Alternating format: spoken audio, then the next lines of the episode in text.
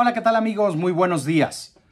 El día de hoy, bueno, pues vamos a hablar de un Gran Premio de Mónaco que en su mayor parte fue soporífero, aburrido, tedioso, un espectáculo lamentable de la Fórmula 1 en el circuito de Mónaco, con autos que son demasiado grandes ya para el circuito, pero que además son demasiado pesados, dan un pobre espectáculo en circuitos que son más estrechos, como ahora lo fue Mónaco, pero hay otros como Monza, como Sandburg, en fin, hay más circuitos, incluido el mismo Suzuka, que no se caracterizan por ser pistas anchas. Y ahí estos autos están demostrando ya que están demasiado grandes para algunos de los circuitos míticos, como lo es el circuito de las calles de Monte Carlo. El mítico, la joya de la corona de la Fórmula 1, tiene que hacer algo porque estos monoplazas definitivamente están obsoletos ya para correr en este circuito. La Fórmula 1 tiene en sus manos la decisión y veremos, ojalá que hagan algo.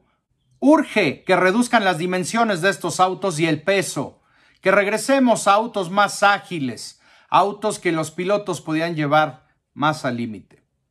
Pero bueno, eso será tema de otro video. Por el, día de hoy vamos a hablar de quien, a pesar de todo esto, hizo las cosas de manera perfecta, demostró que en todas las condiciones fue el mejor piloto del fin de semana y me refiero obviamente al bicampeón del mundo Max Verstappen. Max demostró durante todo el Gran Premio que tuvo todo bajo control y a pesar de los esfuerzos de Fernando Alonso, realmente nunca pudo ser una amenaza verdadera para el campeón del mundo. Max Verstappen comenzó liderando el Gran Premio e incluso sin ir a fondo ni nada por el estilo. Esto fue evidente por el ritmo del piloto mexicano Sergio Pérez después de su primera parada y eh, yendo con pista limpia en el otro Red Bull RB19. Al final de la, de la primera vuelta cambió Checo de medio a un neumático duro y el plan era llevarlo hasta el final si no llovía. Entonces necesitaba recuperar 20 segundos o más por detrás del grupo de, eh, de, carrera y alcanzó a rodar Checo en los 1 minuto 16 segundos, en el mismo momento en que Max Verstappen rodaba en los 1.18. Pero eso fue suficiente para Max Verstappen para lograr una ventaja de 3.3 segundos sobre Fernando Alonso tras solamente 10 vueltas. Fernando Alonso ya a su vez había logrado una gran ventaja también de 10 segundos sobre Esteban Ocon. Pero si bien todos vimos que Fernando y Max Verstappen estuvieron dominando la carrera y alejándose de todos, bueno, el rendimiento del Red Bull RB19 fue superior al del AMR 23. Porque una vez que el Red Bull tuvo algunas vueltas para meter en temperatura los neumáticos, eh, lo vio alejarse Fernando Alonso en el liderato. El ritmo exageradamente conservador de Esteban Ocon, que él estaba haciendo su propia carrera protegiendo sus neumáticos y su posición en la pista, hicieron que Fernando Alonso estuviera en tierra de nadie. Un distante segundo lugar era lo que tenía Fernando Alonso en el bolsillo en la primera parte de la carrera. Logró tener una diferencia de más de una parada en tiempo sobre Esteban Ocon y esto fue justo lo que le permitió a Aston Martin apostar por una estrategia diferente cuando llegó la lluvia. No le funcionó evidentemente al equipo británico porque seguía lloviendo y se incrementaba la intensidad de la lluvia. La pista se mojaba cada vez más y Alonso, en la vuelta siguiente de haber montado el neumático medio, tuvo que volver a parar para montar los intermedios. Red Bull esperó una vuelta adicional después de la primera parada de Alonso antes de llamar a Max Verstappen. Esto eh, fue reconocido por el equipo de Milton Keynes como un gran riesgo. Tomaron un gran riesgo, pero esta, esta distancia que Max había construido en el liderato fue lo que les permitió tomar esta decisión porque incluso si Fernando Alonso hubiera salido en su primera parada con neumáticos intermedios, no habría sido suficiente para poner a Verstappen bajo una gran presión. Y me remito directamente a las declaraciones de Christian Horner después de la carrera.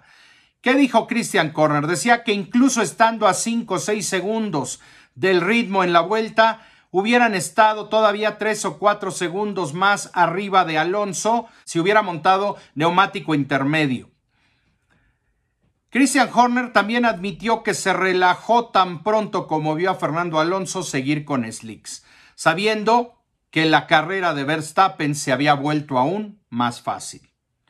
Y remató Christian Horner, teníamos mucho margen, no necesitábamos presionarlo y tomar esa decisión equivocada.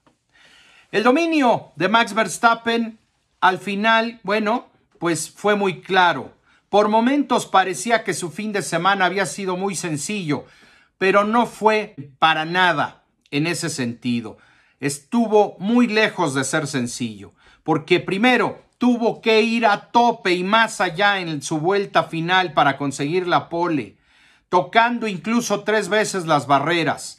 Pero eso fue solamente el principio de la construcción de su victoria. Eh, realmente deficiencias en, en la escudería Ferrari que estuvo lejos del rendimiento esperado. Y también Mercedes que nunca estuvo presente en la competencia por el podio, más allá de lo que estaba haciendo George Russell en, una, en un momento caótico, realmente Mercedes también quedó a deber no cumplieron con el objetivo de pelear ahí arriba con Red Bull y con Aston Martin. También Alpine demostró que estaba en un muy buen nivel. Esteban Ocon, tanto en quali como en carrera, estuvo por encima del rendimiento de su monoplaza y eso, eso lo llevó a clasificarse cuarto en la parrilla, arrancando tercero por la penalización a Charles Leclerc y durante toda la carrera luchó palmo a palmo para lograr un podio altamente merecido. Para mí, sin duda alguna, el hombre de la carrera, el hombre del día, y qué bueno que así fue reconocido por la misma Fórmula 1. Pierre Gasly no estuvo esta ocasión al nivel de su compañero de equipo, pero llevó al segundo Alpine al séptimo lugar eh, mezclado entre los dos Ferrari. Un día grandioso para McLaren que voló en su último stint ya con neumáticos intermedios. Tanto Lando Norris como Oscar Piastri intercambiaron vueltas rápidas entre ellos eh, hasta llegar a sumar puntos con ambos autos. Gran, gran resultado para ambos. Y bueno, pues vamos a entrar ahora sí al momento que todos queremos llegar. Y esto es vueltas rápidas en carrera. Vámonos rápido. Lewis Hamilton se llevó la vuelta rápida en carrera 1.15.650, Charles Leclerc segundo, apenas a poco más de una décima, 123 milésimas. Gasly tercero a 181, Sergio Pérez cuarto a 619 milésimas. Ojo, Sergio Pérez marcó su vuelta rápida de, la carrera en la vuelta 5, cuando rodaba sin, sin autos al frente. Carlos Sainz Jr., la quinta vuelta más rápida, con eh, 1.16.449, Esteban Ocon 1.16.528. Le siguió Verstappen, el ganador de la carrera, séptima vuelta rápida en carrera, controlando desde el frente. Muy buena carrera del, bicampeón del mundo. Albon lo siguió en octavo, Alonso noveno y George Russell décimo. Aquí les dejo la tabla de eh, los 20 pilotos con su vuelta más rápida en carrera. Y ahora nos vamos a las vueltas rápidas ideales.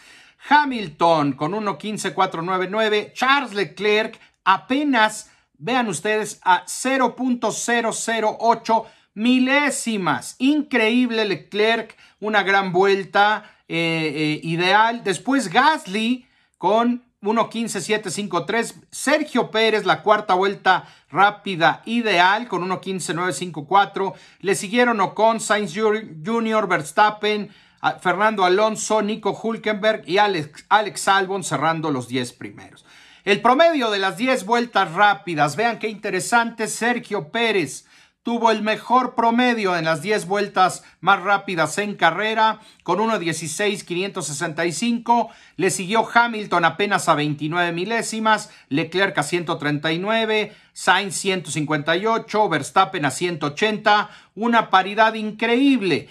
Había rendimiento y velocidad con Checo, pero la carrera estuvo condenada desde su error en la Q1. Y vamos a repasar también eh, la clasificación final de la carrera. Verstappen, Alonso y con el podio, Hamilton y Russell, gran resultado para Mercedes, cuarto y quinto, Leclerc sexto, Gasly séptimo, Sainz octavo, quien terminó muy frustrado la carrera porque pensaba que podían haber terminado mucho más arriba. Norris y Piastri se llevaron los últimos eh, puntos del día. Botas en 11, apenas fuera de los puntos. Nick de Debris mejoró, probablemente ha sido su mejor gran premio de la temporada. One Yu Show 13, Albon 14, Tsunoda 15, Checo Pérez hasta la posición 16 en una carrera caótica para él. Hulkenberg Sergeant y Magnussen fueron los últimos clasificados. Y ahora vámonos a los mejores sectores en carrera. Sector 1, Leclerc con 19.730, Gasly 35.628, el mejor sector 2 en la carrera, y Charles Leclerc, el mejor tercer sector en carrera, 20.059. Les dejo de todas maneras la tabla para que la puedan analizar y puedan tener toda la data. Pero ahora les dejo también, porque puede ser útil, los mejores sectores de cada piloto en la clasificación. Sector 1, Fernando Alonso, el más rápido. Sector 2, Fernando Alonso, el más rápido en quali. Y fue en el tercer sector, con una gran diferencia que le sacó Verstappen a, a Fernando Alonso, el que logra, el que logró el mejor tiempo y el récord en el sector 3. Y bueno, también quería compartirles esta gráfica, la gráfica de la velocidad de cada uno de los dos pilotos que lideraron este gran premio, Verstappen y Fernando Alonso, los dos primeros y quienes de cierta manera pues fueron los máximos protagonistas del día. Verstappen, vean ustedes, Verstappen está en azul y Alonso en verde. Como podemos ver, hubo una eh, ligera ventaja de Verstappen hasta que llegó la lluvia. Ahí en la lluvia se alternaron vuelta rápida tras vuelta rápida y hacia el final de la vuelta 66 en adelante hubo una superioridad neta de eh, Max Verstappen. Así que merecidamente se lleva Max esta victoria. Creo yo que vimos buenas actuaciones en general de varios pilotos que lograron tener un gran premio y lograron llegar a la meta a pesar de tener condiciones tan complejas en las últimas vueltas. En fin, amigos, la revancha llega muy pronto. Este próximo fin de semana será el Gran Premio de España. A partir del jueves estaremos cubriendo el, día de medios y como siempre estaremos haciendo nuestras transmisiones en vivo acostumbradas. No se pierdan el en vivo el día de hoy porque hay cosas que decir. Los holandeses una vez más han hablado y han criticado duramente a Sergio Pérez. Así que esta noche vamos a tocar ese tema y varias cositas más. No se pierdan, por favor, la transmisión el día de hoy y como siempre, agradeciendo que compartan este video en sus redes sociales y muy, muy agradecido por sus comentarios y sus likes. Nos vemos a la próxima.